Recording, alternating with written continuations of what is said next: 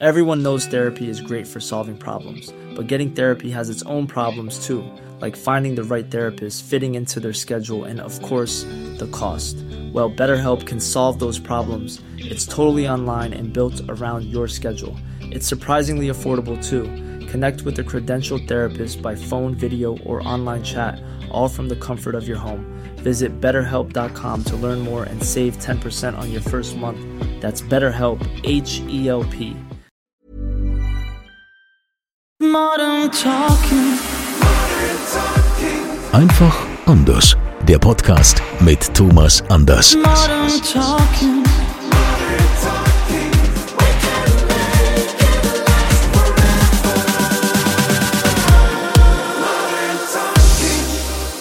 Schön, dass ihr wieder mit dabei seid beim offiziellen Thomas Anders Podcast aus seinem Wohnzimmer. Und äh, mittlerweile gibt's ja auch schon ganz viele Fragen von euch und wir verlosen ja auch immer was, ne? nur dass ihr das wisst, ne? mit unserer Podcast-Tasse, die Thomas Anders Podcast-Tasse. Die geht jetzt übrigens an Michael aus Düren. Michael aus Düren hat uns nämlich eine Frage geschickt und die Fragen, die wir hier beantworten, die kriegen dann natürlich auch diese die Podcast-Tasse. Thomas, bist du bereit schon für die, für die Frage? Können wir direkt anfangen mit der ersten du Frage? steigst ja komplett von 0 auf 100 geht's bei dir ja los. Ja, du bist ja auch so von 0 auf 100 Typ. Also ich meine, Ja. von daher, also ich, wir Der fangen direkt Mensch, an. der mich so erkennt. Wir fangen direkt an. Die Frage lautet, ähm, also er schreibt, dass er ähm, mittlerweile auch schon so in deinem Alter angekommen sei, ja, so. Und ähm, er hat im Gegensatz zu dir Riesenprobleme mit seiner Haarpracht. Ja, also er hat schon längst eine Glatze und er fragt sich, ist das alles echt bei dir, die Haare? Oder hast du da irgendwie nachgeholfen? Hast du mal irgendwas machen lassen? Das ist aber mal eine Frage, sag ich dir. Ich finde es auch interessant. Ich habe gedacht, wir nehmen den mal mit rein, weil es kam nicht von der Frau. Es kam von einem Mann. Also, ja, eine Frau mit einer Glatze ist ja noch beschissener. Also, also sagen wir jetzt einfach mal so. Also auf der anderen Seite, ich hoffe für ihn, dass er einen Charakterkopf hat, weil äh, dann ist das ja gar nicht schlimm. Das ist nur bei, bei Männern so, aber ich, ich habe genetisch bedingt wirklich eine richtige Matte. Das ist Ja, ich seh's. Dann, ja, wärst du eine Frau, würde ich sagen, greif mal rein. Aber können wir jetzt mal gerade drauf Ich habe. Thomas anders ins Haar gegriffen. aber, aber trotzdem, ich habe wirklich ganz dickes und festes Haar. Ähm, und und ähm, ja, es ist nun mal so. Ich meine, hätte ich es nicht, wäre ich wahrscheinlich genauso glücklich. Also das hängt jetzt nicht damit zusammen, ob man nun viele Haare, lange Haare, kurze Haare, gar kein Haar oder irgendwas hat. Das, das Lebensglück hängt nicht damit zusammen. Also ist alles gut. Damit geht die Tasse nach Düren. Äh, herzlichen Glückwunsch und eure Fragen könnt ihr auch schicken an podcast.thomas-anders.com. Aber heute sind wir ja wieder hierher gekommen in diesem Podcast, um endlich die Frage zu klären, was ist eigentlich mit der Nora-Kette passiert? Thomas, wo ist die Nora-Kette? Meinst du nicht, es wäre jetzt mal an der Zeit, dass man vielleicht meinen Sohn begrüßen, der neben mir sitzt, weil das ist einfach richtig klasse, dass der da ist. Achso, Alexander, herzlich willkommen. Schön, dass du die Zeit gefunden hast. Wie alt bist du jetzt, Alexander? Äh, moin moin. ich werde 20 dieses Jahr, also ich bin jetzt noch 19, ja. Okay. Ja.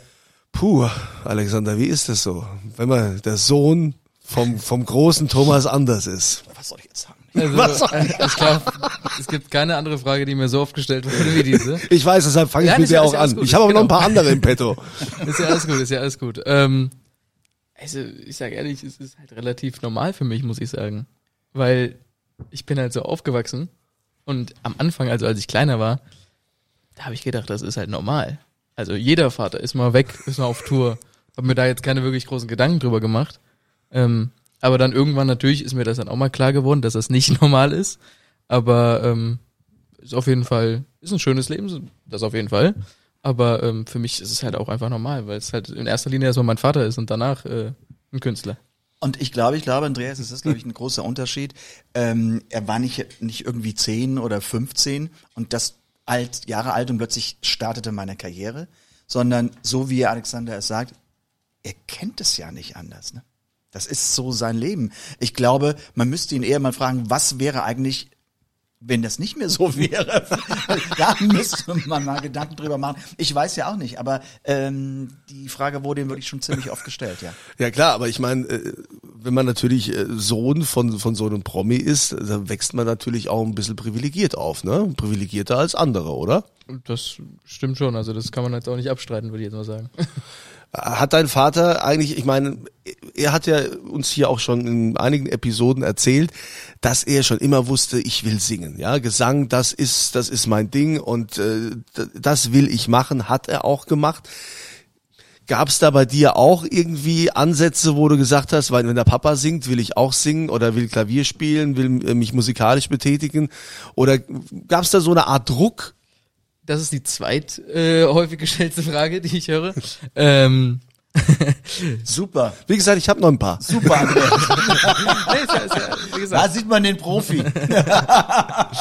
Äh, nee, also singen tue ich eigentlich nur höchstens unter der Dusche oder halt eben auch feiern, aber also jetzt irgendwie privat jetzt irgendwie nicht und ähm, hatte ich jetzt auch noch kein großes, also habe ich noch gar nicht wirklich mit auseinandergesetzt, aber habe ich auch nicht das Verlangen jetzt unbedingt danach, ähm, ja, den anderen Leuten meine Stimme aufzuzwingen, was ich Ab- hier mache jetzt. Aber, aber gibt, gibt's denn sowas, Alexander, wo- wo, du sagst, hey, also, das kannst ja nur du wissen als Sohn, ne? Hat dein Papa so, so einen Tick, ja, den sonst keiner kennt, ja, wo du ganz genau weißt, also, da, damit, mit dem Satz nervt er mich. Ja, wie zum Beispiel, aber denk dran, mach die Tür zu, oder denk dran, räum auf, oder denk dran so und so. Gibt, gibt's da, sowas gibt's doch mit Sicherheit.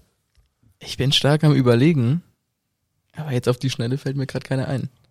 Also, Trau dich. nee, nee, nee, ich würde jetzt auch sagen. Lass es raus. ich, ich bin ich bin sehr stark äh, sehr stark am überlegen vielleicht halt eben irgendwie immer fahr langsam aber das ist ja alles äh, ist ja ist ja nett gemeint also so ist ja nicht ist ja nicht das nervt mich nicht oder so aber ich würde sagen das ist wahrscheinlich so so ein Satz der meistens immer kommt wenn ich irgendwie irgendwo hinfahre oder so aber jetzt nix nix nix nerviges ne Oder vielleicht würdest du mal Getränke aus dem, aus dem Ja, Keller holen. ja. Das sind ja natürlich, aber es, das zeichnet mich ja aus, dass ich keine großen Nervgeschichten oder Nervfragen Fragen. aber im, Ja. im, im größeren Sinne profitiere ich ja davon auch also so ist ja nicht. Aber wa- was hat denn dein Vater für Erwartungen an dich? Hat er, hat er Erwartungen? Hat er dir gesagt, Junge, pass auf, äh, so und so läuft's, äh, das musst du machen, äh, da, da geht der Weg hin? nee also Was ist, so ein Gespräch gab's nie. Also Thomas, ist dir das auch, ist es wirklich, so ein Gespräch gab's nie. Nee, es gibt bei mir, ich hab, ich bin überhaupt niemand, der, der meinem Sohn in irgendeiner, in, in einer gewissen Weise Druck oder sowas macht. Also ich, ich, ich bin jemand, ich beobachte. Ich beobachte oder ich habe sag das, ich finde ein blödes, ein blödes, blöder Vergleich, aber ich mag den eigentlich nicht, aber er, er zeigt ganz klar da, so an der langen Leine halten, sagt man ja so oft. Das haben wir alle schon mal auch in unserer Kindheit gehört. Aber ich gucke, äh, unser Sohn muss ja auch selbstständig sein und in dem Alter natürlich fängt man richtig an, auch Verantwortung zu tragen. Und dann guckt man einfach, in welche Richtung geht er. Und das kann Alexander jetzt verneinen oder es auch bestätigen. Ich habe immer mit ihm ganz normale ähm, Gespräche, die wir untereinander führen. Ähm, wenn es irgendetwas gibt, was ich überhaupt nicht mag, dann sage ich das einmal und sage, das sehe ich nicht so. Ich möchte nicht, dass das so gemacht wird. Nun, wenn er also volljährig wurde, sage ich, es ist dein Leben, du kannst auf mich hören, musst es nicht, aber es würde mit Sicherheit helfen, wenn du auf mich hörst, weil eigentlich will ich ja nur das Beste für dich, dass du halt eben ähm, deinen Weg gehst. Aber ich bin überhaupt niemand, der jetzt so einen Druck, nenne ich mal, Katalog hat, wo ich sage, das muss gemacht werden, das muss gemacht werden und äh, ich möchte, dass du in zehn Jahren, keine Ahnung, Studium fertig bist und das ist sein Leben. Also da, ich bin da ziemlich tolerant. ja Also, ja, was heißt das, to- äh, tolerant? Ich meine, du bist jetzt äh, 20, äh, was machst du? Schule ist wahrscheinlich äh, fertig, Abitur? Nee, ich, ja, ich bin noch, ich stecke jetzt im Abitur drin, ja, genau. Ähm, jetzt bald geht's los. Ähm, ja. Und dann, wie geht's weiter? Was ist so dei- deine Vision äh, von, von deinem Leben? Ich meine, dein Vater wusste relativ schnell, was er werden will. Weißt du das auch? Also, so, also das kann ich nicht von mir behaupten, dass ich so schnell wusste, was ich genau machen wollte. Ich wollte nie, ich wusste nicht, dass ich, was ich mit sechs machen äh, möchte. Äh, aber nee, danach gehe ich, äh, ziehe ich wahrscheinlich nach Köln. Und, äh, Ja, Party, Party, klar, Partystadt Köln. ähm, das ist nur ein toller Nebeneffekt. Das war dabei. Äh, nee, ich äh, gehe dann dort äh, und äh, gehe an der Hochschule, mache dort Immobilienwirtschaft. Mit einem Freund ziehen wir da zusammen, ziehe ich da zusammen. Und ähm, das gehen wir dann da zusammen an. Ja. Immobilienwirtschaft. Ja, Wirtschaft. Wirtschaft ist Ohne immer gut. Immobilien, da ist eine Kneipe drin, da geht man die Wirtschaft. So ist das. So nicht anders. Also ich merke schon, es ist also äh, sehr, sehr locker hier so, so euer Verhältnis. Kannst du, kannst du von deinem Papa alles haben, wenn du sagst, ähm, ich brauche jetzt ein Auto oder ich ähm, will da und da einen Urlaub oder ich will das und das? Geht es dann so zack, zack? Also ich sage ehrlich, ähm, ich frage nicht gerne nach Sachen. Also, oder? Also, Ich bin jemand, der ihm das eher aufdrängt. ja, also ich, ich, ich also wenn ich es unbedingt brauche, dann frage ich schon, so ist es nicht. Also, äh, Entschuldigung, wenn ich unterbreche, aber es ist wirklich so, wenn er halt eben nur mal sich in der Stadt mit Kumpels oder sowas trifft, dann sage ich, ähm, hast du noch Geld? Soll ich dir noch? Und er sagt jedes Mal, ich hab noch, ich brauche es nicht. Also, ist ja ein gutes Gefühl, dass er das Geld Also ein hat. guter Papa, der sich kümmert, ich- ne, und immer hinten Und dran. das ist wirklich etwas, dass ich bin eher derjenige, der, der wahrscheinlich dich mehr nervt mit meinen Fragen, ob. Naja, also nervig ist es jetzt nicht in dem Sinne zu sagen, hier willst du noch ein bisschen mehr Geld haben Guter oder sowas. ähm, aber, aber ich, also wie gesagt, wenn ich es wirklich dringend brauche, dann würde ich ihn auch fragen, aber es ist mir immer so ein bisschen so, ich probiere es erstmal für mich alleine zu, hinzukriegen. Was war dir denn wichtig, Thomas, äh, bei der Erziehung? Also ich meine, gut, du warst ja wahrscheinlich auch viel unterwegs und so. Wahrscheinlich ähm, hat die Hauptlast deine Frau äh, getragen in der Zeit, wo du unterwegs warst. Aber es, mit Sicherheit hast du ja äh, auch gewisse Prioritäten gehabt, wo du gesagt hast, also ich möchte, dass mein Sohn relativ normal aufwächst, weil ich könnte mir schon vorstellen, dass, dass man da ja schon gewisse Ängste hat, und man weiß, man ist Promi, ich bin der große Thomas Anders. Ich will jetzt nicht, dass mein Sohn da irgendwie dadurch jetzt äh, Vorteile hat oder sonst wo, sondern dass er äh, trotzdem relativ normal Das aufwächst. kann ich ja gar nicht, das kann ich ja gar nicht äh, im Grunde bestimmen. Mit Vorteilen oder mit Nachteilen, das geht gar nicht, weil das machen, das machen ja die, die, die, die Menschen von außen. Das war, war einer mit der Gründe, weshalb Alexander sieben Jahre auf dem Internat war. Und ähm, einfach nicht hier in Koblenz aufgewachsen ist.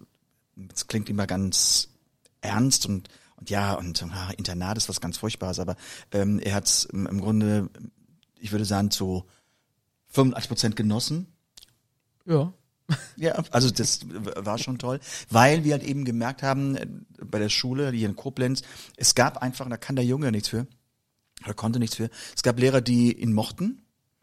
Da war eigentlich dann die Leistung nicht so gerecht, also die die die äh, ähm, Benotung und sowas war natürlich individuell und es gab natürlich auch Lehrer LehrerInnen, die ihn nicht mochten. Ähm, und da war es auch nicht gerecht in irgendeiner Form. Also es war immer irgendwie diese, so der, der Name Thomas Anders schwebte immer äh, irgendwo äh, drüber. Und letztendlich muss man ja auch sagen, es hat ja nichts mit ihm zu tun, sondern entweder mochte man mich oder man mochte mich nicht. Und das an meinem Sohn dann im Grunde auszulassen, das fanden wir dann als Eltern ein bisschen komisch und sind dann den Weg gegangen mit dem Internat. Ähm, aber du hast eben noch mal gefragt, natürlich die mehr oder weniger die die die tägliche Erziehungslast, die lag bei Claudia. Es ist jetzt nicht so bei mir, dass ich nur der der ähm, Schönwettervater war. Also ähm, Claudia und ich, wir haben wir haben unterschiedliche Einstellungen. Also sie, ähm, ich ich bin jemand, der viel mehr laufen lässt und Claudia ist jemand, die sehr auf die Dinge achtet und immer etwas umgesetzt haben möchte. Ist jetzt ein bisschen, ähm, ja, ich würde sagen, theoretisch, was ich sage, aber es, ist so, also man, man, man muss da schon ein bisschen, jeder Mensch legt ja Wert auf eine andere Erziehung und ich bin, bin immer, was ich am Anfang sagte, go with the flow. Alexander, du bist ein guter Junge und du hast den Kopf auf der richtigen Stelle und hast ihn da zum Einsetzen und für mich hat er es immer gemacht. Ich wurde nur dann ungemütlich, wenn einfach ja gewisse Regeln nicht befolgt wurden und wir alle leben in einer Welt und wir alle brauchen Regeln und sobald wir keine Regeln mehr einhalten, ist unser unsere ganze Gesellschaft für den Arsch. Das war's dann und deshalb ähm, war ich derjenige, der immer auf Regeln gepocht hat. Hast du denn so im Haushalt und so helfen müssen, Müll raustragen, so Sachen spülen und Kehrwoche, was weiß ich? Also jetzt hier zu Hause? Ja.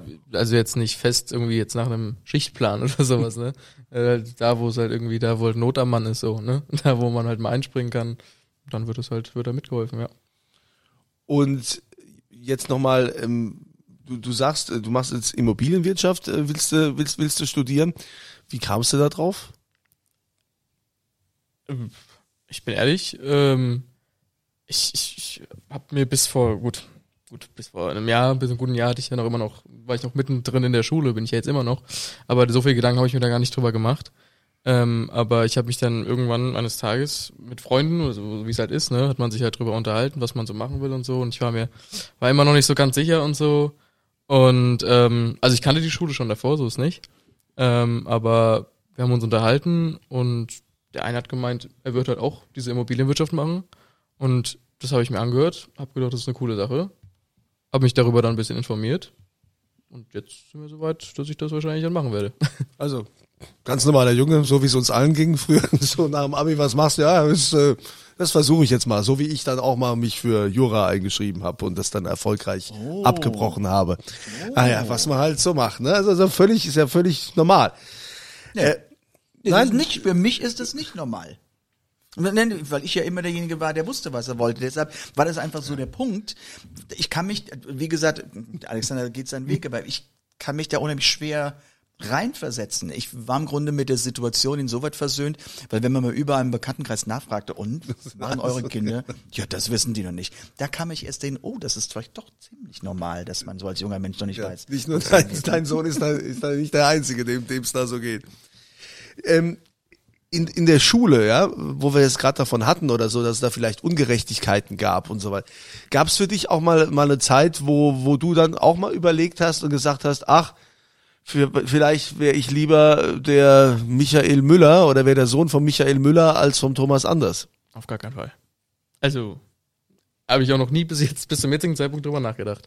Weil natürlich hat man dann irgendwelche Leute mal getroffen, die dann irgendwelche Vorurteile äh, einem gegenüber hatten, ob es positive, aber auch natürlich eher negative waren. Aber, ja, also ich meine, die Person, die, mit der ich dann rede, die muss ich als Person an sich mögen und nicht mich jetzt bewerten wegen meinem Vater. Was war denn so das verrückteste Erlebnis, was du jemals mit deinem Vater hattest? Was habt ihr beide denn so gemacht? So Papa, Papa, Sohntag, irgendwas Irres? Also ich weiß, ich, nein, ich weiß einmal, da war er, war noch wesentlich jünger. Ähm, da waren wir im Supermarkt, da ging mit mir in den Supermarkt, ich glaub, da war er zehn oder sowas. Und es kam eine Frau auf mich zu und sagte, "Ah, Herr Anders, ich Sie sehe und so weiter, ich bin so ein Riesenfan von Ihnen. Haben Sie ein Autogramm? Sagte ich, ja, habe ich im Auto, muss ich aber jetzt zum Auto gehen und hole das Autogramm. Und sagte zum Alexander, bleib mal bitte hier und ähm, ähm, ich bin zum Auto äh, gegangen und musste so quer über den Parkplatz und dann wieder zurück und sowas. Und die Frau natürlich, was macht man, wenn man mit so einem Zehnjährigen da steht? Man quatscht irgendwas. Ich weiß gar nicht, was er gefragt hat. Auf jeden Fall, sie bekam ihr Autogramm, war überglücklich. Alexander stand neben mir und sagte, das machst du nie wieder. Ich sag, was habe ich denn gemacht? Mich mit einer fremden Frau stehen zu lassen. Das war wirklich mal lustig. Und dann fällt, ich, fällt mir gerade ein nochmal bei der fremden Frau. Claudia und wir waren auf dem Weg nach Ibiza, waren in Köln am Flughafen. Da war er aber vier. Der war noch, der war noch sehr, sehr jung. Und wir waren auf dem, wie gesagt, wir waren am Gate. Es war kurz vom Borden. Und wen sehe ich? Wer sieht mich? Nina Hagen. Nina Hagen kommt auf mich zu, ich gehe auf sie zu und wir begrüßen uns, weil wir uns auch schon lange kennen. Und ja, hallo, wo geht's hin? Ja, sie nach Mallorca und ich halt eben dann mit der Familie nach Ibiza so und so. Und Claudia war aber auf Toilette. Und sie kam von der Toilette und Alexander lief auf Claudia zu und schrie, Mama, Mama, komm ganz schnell. Der Papa ist da mit einer ganz furchtbaren Frau.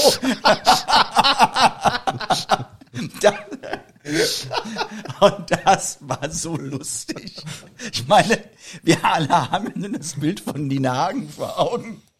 Und sie ist ja wirklich äh, ähm, Speziell. Speziell, genau. Und das war wirklich sehr, sehr lustig. Aber ansonsten, ich weiß nicht, was dir so aufgefallen ist, Alexander, irgendwie, ein, was für dich irgendwie so eine Geschichte war, wo du manchmal schmunzelst oder sowas. Kann man, jeder hat eine andere Empfindung. Also jetzt, also die erste Geschichte, die du erzählt hast, kann ich mich gar nicht dran erinnern. Also halt Ja. gar nicht, gar nicht. Aber Also die es hat keine Schäden hinterlassen. nee, nee. Gott sei Dank. Aber die zweite Geschichte, die kann ich natürlich auch noch vom erzählen. Also ich habe so leichte Brucherinnerungen irgendwie da dran, so leichte Fragmente, ähm, aber jetzt, äh, ja, nee. Ähm, verrückte Sachen. Ich weiß nicht. Also so spontane Sachen und sowas. Wir sind eher so, schon eher, wir planen lieber gerne Sachen. So ist es Das ja stimmt, Nicht. das hat er von mir. Das hat er von mir. Also ich, ich, äh, meine Mutter, äh, die ist sehr gerne spontan.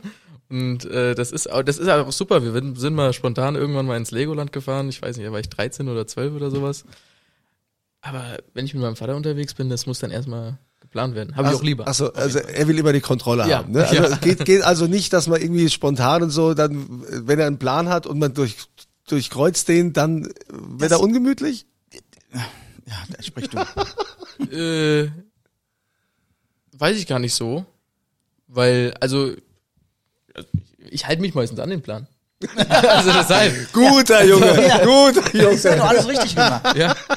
Ja, aber weil es ist, es ist, es sind einfach Dinge, die bei, die bei mir einfach in, in der Planung mein Leben, weil es so vielschichtig ist, braucht es eine Planung.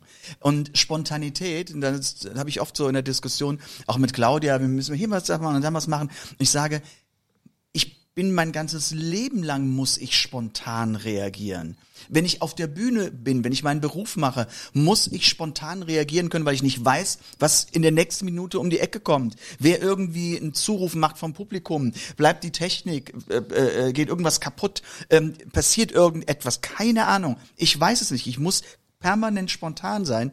Und es ist einfach ein Unterschied mit der Öffentlichkeit. Das war ich auch. Da war er noch kleiner. Also wir entwickeln uns gerade zurück. Ne? ähm, das war, glaube ich, der war gerade auf der Welt und, und wir hatten so einen wunderbaren Frühlingstag. Und ähm, man kennt es ja hier in Deutschland, das erste Mal so 20 Grad nach dem Winter und man denkt ja, wapp, jetzt kommt der Sommer. Und meine Frau wollte spontan sein und fuhr mit mir in den Zoo. Dass an so einem Tag gefühlt 85 Millionen Menschen auch die Idee haben, in den Zoo zu gehen, haben wir nicht dran gedacht. Also es endete damit, dass wir halt eben so in den, aufs Zoogelände kamen und Claudia schon meinte, war vielleicht nie so eine gute Idee, heute in den Zoo zu gehen. Weil, weil ich hatte das Gefühl, das meistbestaunteste Tier war ich. Schön. Und daraufhin sind wir dann wieder nach Hause gefahren und ich sagte, hm, ich weiß, es ist manchmal sehr schwer mit mir im Leben, aber man muss Abstriche schaffen, aber ich werde es wieder gut machen. Ja, bist du denn da auch recht früh, ähm, Alexander, in die in die Promi-Welt eingeführt worden? Also ich meine, du hast wahrscheinlich viele Prominente getroffen, mit denen der Papa zu tun hat, wo du da einfach mit dabei warst und so. Wie war das?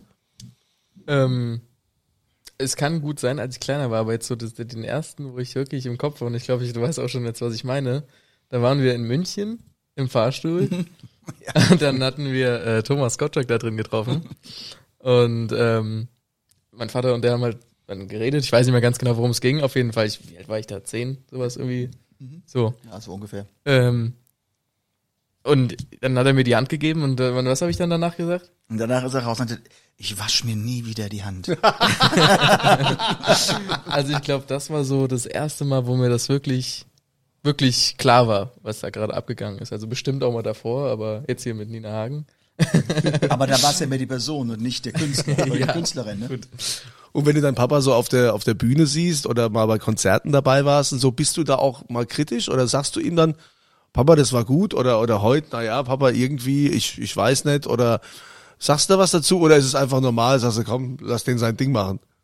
Der ist halt ein Profi. Und ich weiß halt, dass er sein Ding da abzieht. So. Und ich sag ihm halt dann natürlich, wie gut gemacht, war super. Und, oder ich sag ihm da jetzt nicht irgendwie, äh, heute war aber extrem scheiße oder sowas. Ja. das sage ich dem ja nicht. Dafür haben wir die Mutter. Ne? ähm, nee, also, äh, aber der weiß das, glaube ich, auch, dass ich das, äh, sonst, äh, wenn wirklich irgendwas Schlimmes passiert wäre oder so, dann hätte ich auch bestimmt was gesagt, aber Aber stehst du dann da als Sohn und bewunderst dann auch deinen Vater, wo, wo du sagst, wow, also wie der das macht und äh, wie toll, das würde ich vielleicht auch gern können oder oder ist es einfach völlig normal? Das ist alles halt Papas Job.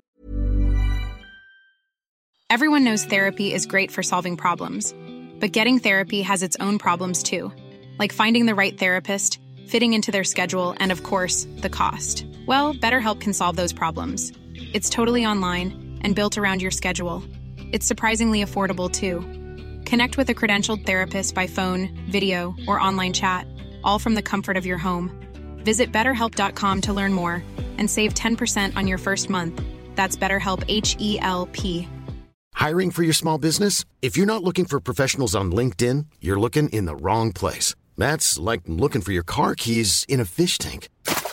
LinkedIn helps you hire professionals you can't find anywhere else, even those who aren't actively searching for a new job but might be open to the perfect role. In a given month, over 70% of LinkedIn users don't even visit other leading job sites. So start looking in the right place. With LinkedIn, you can hire professionals like a professional. Post your free job on linkedin.com/people slash people today.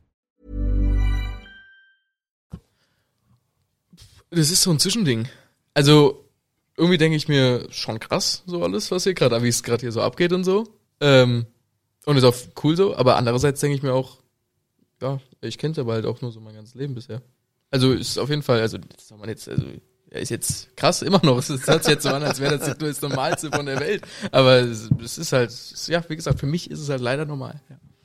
Ja, was, was heißt leider? Es ist ja, ist ja, ich meine, in dem Fall ist es ja auch ganz, ganz gut so. Ne? Familie ist Familie. Ja, ne? Man ja. kommt, man kommt die Haustür rein und Gut, weil er natürlich den Abstand nicht hat. Ne? Also den Abstand meine ich jetzt im positiven Sinne.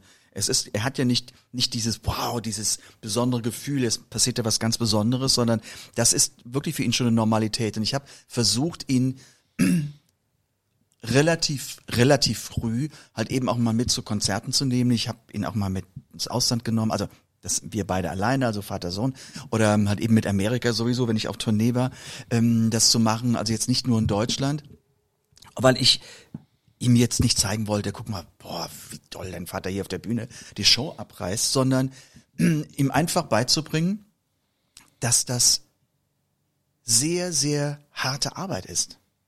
Weil er bekommt natürlich alles mit, was hinter den Bühnen ist. Er bekommt natürlich mit, was man zu leisten hat. Und er kriegt natürlich auch mit, wenn ich dann von der Bühne komme und setze mich einfach mal so die ersten drei Minuten hin und will mit niemandem reden und, und wenn ich eine Zwei-Stunden-Show hinter mich gebracht habe, um einfach mal, ja, das, das, das Adrenalin auch runterzukochen und sowas, das gehört alles dazu. Und ich glaube, das ist für mich das Wichtige, dass ich ihm das insoweit beibringe und ich will von meinem Sohn der Form nicht bewundert werden, nur weil ich meinen Beruf auf der Bühne professionell mache. Aber du hast uns ja hier in einigen Podcast-Folgen auch schon erzählt, was es für ein harter, steiniger Weg für dich war. Dieses Show-Business, hättest du dir das für deinen Sohn auch gewünscht oder hättest, hättest du deinen Sohn animiert und hättest gesagt, Alexander, das musst du, das musst du unbedingt auch machen? Niemals. Nein, Niemals. Niemals, nein, nein. Also das, das ähm, äh, sehe ich auch heute äh, ganz klar. Ähm, wir, man muss unterscheiden. Also wenn jemand, es, das weiß man ja als, als Eltern, wenn jemand, wenn ein, ein Kind ein unglaubliches Talent hat und den Drang hat, sag mal, so, ich hätte jetzt einen Sohn gehabt, der mit sechs auf der Bühne gewesen wäre und, und hätte das leben wollen, tun wollen. Ich glaube, dann hätte ich es unterstützt. Zwar nicht gerne, ich hätte es aber gemacht, weil es, es lohnt sich immer, ein Talent zu unterstützen. Das ist, finde ich, immer ganz wichtig.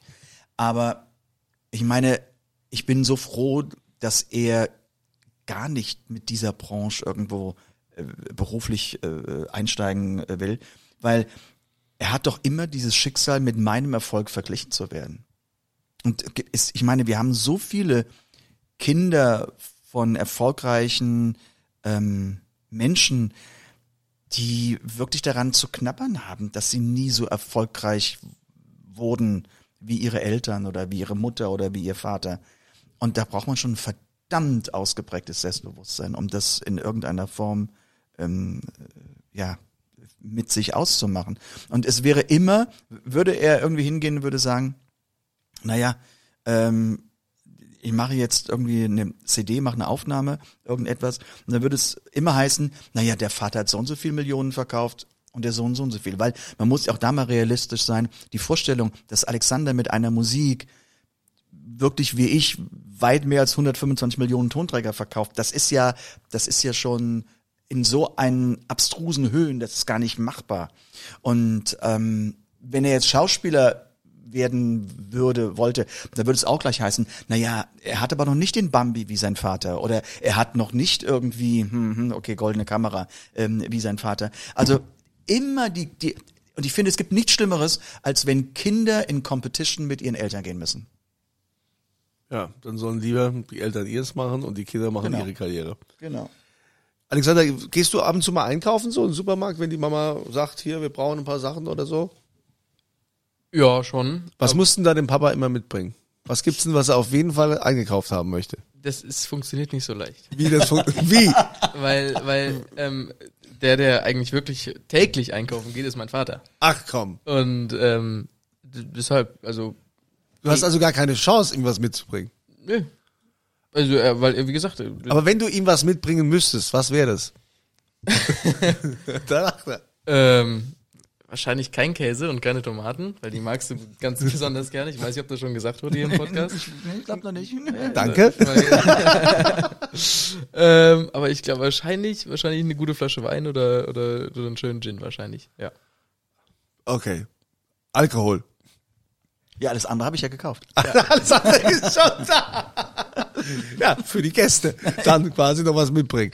Ja, also das ist ja, also Alexander, ähm, da gibt's mit Sicherheit noch so viel zu erzählen. Ähm, eine Sache würde ich noch gerne äh, nochmal sprechen. Das war ja nicht so eine tolle Erfahrung, wie du mit deinem Vater auf Ibiza warst. Äh, als äh, da seid ihr ja dem Leben gerade, also dem, dem Tod eigentlich von der Schippe gesprungen. Das äh, war ja war ja eine, ziemlich krasse Aktion, als das Auto plötzlich äh, Feuer gefangen hat. Äh, Kannst du dich da noch dran erinnern? Wie wie Ja, wie war das? Ich bin ja auch gefahren. Gut. okay, aber, das eine es lag, es, es lag aber ja mit Sicherheit jetzt nicht an deinem Fahrstil, dass das passiert ist. Nee, auch obwohl ich mir das bestimmt die ersten Minuten eingeredet habe, als das Ding da abgebrannt ist. Aber ich, äh, ich habe, also es war das erste Mal, dass ich den Wagen gefahren bin. Ich hatte äh, frisch den Führerschein mal, oder? Was war das? Es war so ein Defender, oder was? Defender war, nee, du Ich hattest hatte du ein hattest schon ein Jahr. Stimmt, ich hatte schon ein Jahr, schon ein Jahr den Führerschein.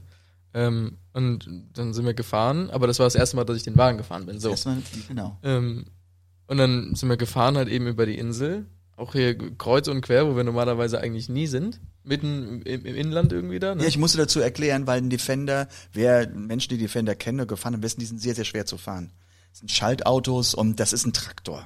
Das muss man so sagen. Laut. Und, und er war halt eben im, im Anschluss alleine mit seinen Freunden noch bei uns im Haus. Und ich sagte, Alexander, ich habe die Verantwortung, ich möchte, dass du einfach jetzt mal in den nächsten zwei Wochen den Wagen jeden Tag fährst, um halt eben das Gefühl dafür zu kriegen, weil es ist ja nicht nur eine Strecke geradeaus fahren, man muss rückwärts fahren, man muss einparken können, man muss einen Supermarkt irgendwo, in eine Parklücke und so weiter. Und da sagte ich, wir fahren heute, wir fangen heute an und du fährst den Wagen. So. Und dann sind wir halt gefahren und irgendwann hat so komisch gerochen. Und so eine Motorrad-Biker-Gang ist an uns dann vorbeigezogen. Und wir haben schon gedacht, hm, die haben aber komische Abgase, die so riechen. Ähm, und dann konnte ich auf einmal kein Gas mehr geben. Und dann habe ich zu meinem Vater gesagt, Papa, ich, ich kann kein Gas mehr geben. Und dann hat er gesagt, aber ob ich noch bremsen kann, das konnten wir dann noch. Äh, aber dann sind wir da irgendwie so auf so eine, was war das, in so eine Einfahrt Eine sind wir dann sogar ja, noch von einem anderen so Haus. Hauseinfahrt. Ja, äh, sind wir dann noch da reingefahren und ähm, dann ist gerade stehen geblieben und sofort kam Rauch aus der Motorhaube. Wir zwei sind raus aus dem Wagen und ich habe natürlich gedacht sofort, ich habe jetzt bei dem ersten Fahrt habe ich erstmal das Auto kaputt gemacht. Ähm, und ähm, dann also, da hast du angerufen, hast du dann versucht irgendwie Abschleppwagen oder irgendwie sowas zu kriegen. Und während er gerade am Telefonieren war, habe ich gesagt, ähm, da vorne kommen aber Flammen raus. Oh Gott. Und dann wie lange hat's gedauert, bis es dann Na, ab, abgefackelt durch war er ähm, 20 Minuten. ja So, und direkt so am Straßenrand. Das heißt, also die Autos, da kam zuerst die Polizei und dann kam Feuer. Ich meine, zum Löschen war eigentlich nur da, damit es mit das, ja, Fahrgestell noch abkühlen konnte. Ansonsten war alles weg. Und wir waren vorher, das, ich bin ja dann so jemand, ich ärgere mich dann, weil ich vorher noch ganz groß einkaufen war. Das hätte ja vorher passieren können. Da hätte ich mir irgendwie diese, diesen Fuffi hätte ich mir sparen können. Ich hätte dann direkt das Ganze wegwerfen können. Also so. Und es ist wirklich so, dass, dass ähm, ja, es war. äh, Ähm, ich bin, bin ins, dann ziemlich pragmatisch. Ich habe ihm erstmal die Schuld genommen nach dem Motto, du hast das nicht schuld, weil egal ich meine, wenn du fährst und sowas und wenn dich mal im Gang vertust, davon brennt kein Auto ab. Ähm, das ist auf gar keinen Fall. Naja, und äh, dann musste ich mal mit meinem Spanisch für Weggelaufene gucken, dass ich den, der Nachbarin, das ganze Haus von der war ja eingeräuchert mit, mit von, das war ja bestimmt fünf, sechs Meter hohe Flammen und, und 20 Meter hohe Rauchwolken und sowas. Und das musste ja alles erstmal, ist, ist dann in das, auf das Grundstück rübergezogen und sowas. Und äh, dann kam so eine Oma um die Ecke und die sagte nur, Gotche, Gotche, also Auto, Auto ähm, und sowas. Und ich sag ja, ja, ja, und äh, Egal. Es war auf jeden Fall so, dass dann der Abschleppwagen irgendwann kam, das ist von Schrottwagen. Das dauerte aber anderthalb Stunden. Und da habe ich zu meinem Sohn gesagt, bin ich zu der Nachbarin und habe gesagt, wo denn hier die nächste äh, Bodega ist. Und dann hat sie gesagt, hm, das, das sind, äh, äh, sind 300 Meter irgendwie äh, darüber. Und dann hat man gesagt, so, und jetzt gehen wir ein Bier trinken. Auf den Schreck. Ja, weil ich wollte auf jeden Fall dabei sein, wenn halt eben der Wagen abgestellt wird. Ich lasse nicht auf einem fremden Grundstück mit fremden Leuten mein abgefackeltes Auto dann hat dem Motto nach mir die Sintflut, das kann ich ja nicht. Naja, so viel Verantwortung muss ich ja dann haben und habe den dann auch erklären lassen oder auch übersetzen lassen. Das hat alles seine Richtigkeit und ich äh, komme dann wieder zurück und das wird wieder alles von der Versicherung alles gemacht und die waren aber ganz nett und dann sind wir zweimal ein gefleischtes Bier trinken. Schön. Naja, Gott sei Dank ist da nicht mehr passiert. Also man hat ja auch teilweise Bilder gesehen. Also das war, äh, war jetzt nicht ohne. Ne? Das also, war, also sag mal so, ich bin in einer gewissen Weise, wir froh, dass es ein Diesel war. Also, weil, nicht, ja, ich weiß nicht, ob alles wissen, aber Diesel brennt nicht so leicht und ist nicht, bei weitem nicht so explosiv wie ein Benziner. Oder ein Elektroauto. Elektroauto wäre ganz furchtbar, das würde jetzt noch brennen. ähm, also, ähm, ähm, wie gesagt, das ist etwas, ähm, also ein Benziner, der wäre richtig hoch in die Luft gegangen, explodiert. So wie man das aus dem Fernsehen kennt. Ähm, aber wir haben, es, es war alles gut und äh, ich habe direkt von der Unfallstelle schon einen Leihwagen organisiert. Leben muss ja weitergehen, ne? Also super, dass es äh, so gelaufen ist. Alexander, bev- bevor dein Papa jetzt gleich wieder äh, sich an den Flügel setzt äh, und äh, uns was spielt, noch noch eine Frage. Was war denn so so zum Schluss? Was war denn so der schönste Moment, den du jemals mit deinem Papa erlebt hast, oder vielleicht das schönste Kompliment, was er dir gemacht hat?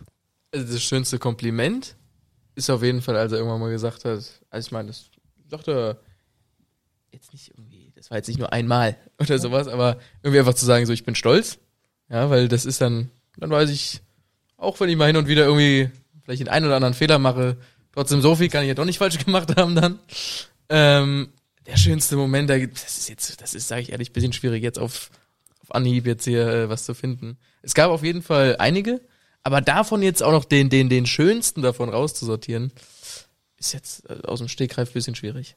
Ich glaube, also das ist ja schon mal, äh, das ist ja schon mal ganz toll, wenn wenn du so einen Moment hast, äh, wo du sagen kannst oder Momente, wenn dein Papa zu dir sagt, er ist stolz auf dich, ja, ja. weil ähm, das das ist ja, ich meine, du, du bist für äh, Thomas, du bist für so viele Millionen Menschen der Superstar, ja, und äh, bist ja trotzdem da auch das schwankt man ja sch- schon so ein bisschen hin und her. Man hat die Fans, man hat seinen Job, man hat die Auftritte und dann zu Hause aber auch äh, Vater zu sein, das ist ja schon eine Herausforderung.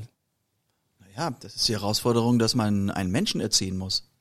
Das ist die die äh, Herausforderung. Und ähm, ich meine, das ist, äh, ich weiß das noch, mh, als halt eben Alexander auf die Welt kam, ach, macht man alles richtig.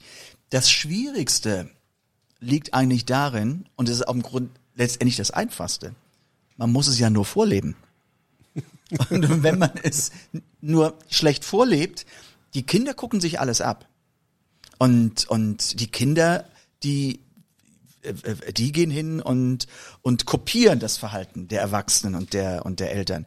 Und da muss man einfach, ja, ertappt man sich manchmal wirklich selbst, dass man sagt, hm, das hätte ich jetzt eigentlich nicht machen dürfen.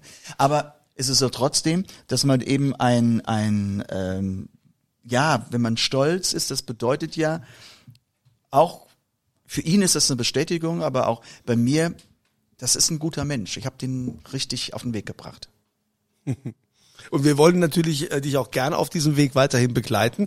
Wir äh, freuen uns schon aufs nächste Mal, wenn du hier wieder Gast bist, wenn du dann mal hier die Kölner Luft geschnuppert hast und das äh, dein auch. Studium quasi begonnen hast, dann wollen wir natürlich mal ein paar Geschichten hören, wie das, äh, wie das so war. Ne?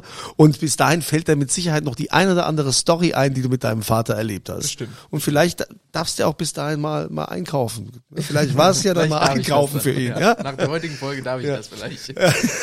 Und wenn ihr Fragen habt, dann könnt ihr natürlich uns äh, jederzeit schreiben an podcast.thomas-anders.com. Wir verlosen unter allen Fragen, die wir veröffentlichen, dann auch die Thomas Anders Podcast Tasse. Und ich hätte, ich wäre fast, fast hätte ich es vergessen. Wir klären ja auch die Frage, was ist mit der Nora-Kette, Thomas? Ja. Dann Also, wo ist sie denn? Das nächste Mal. Achso, das nächste Mal. Jetzt stehen wir jetzt schon wieder auf. Thomas! Ah, Okay.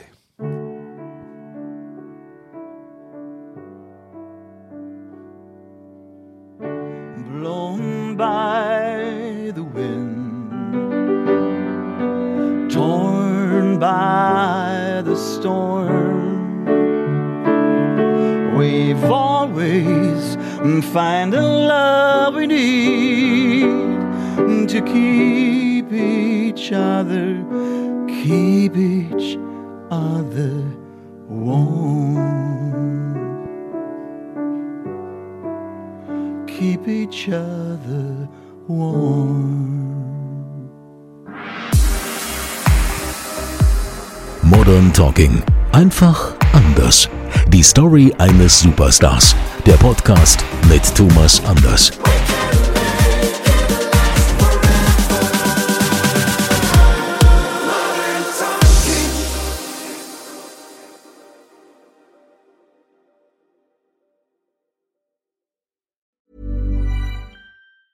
Hi, I'm Daniel, founder of Pretty Litter. Did you know cats tend to hide symptoms of sickness and pain? I learned this the hard way after losing my cat, Gingy. So I created Pretty Litter, a health monitoring litter that helps detect early signs of illness by changing colors, saving you money and potentially your cat's life. Pretty Litter is veterinarian developed, and it's the easiest way to keep tabs on your fur baby's health right at home. Go to prettylitter.com and use code ACAST for 20% off your first order and a free cat toy. Terms and conditions apply. See site for details.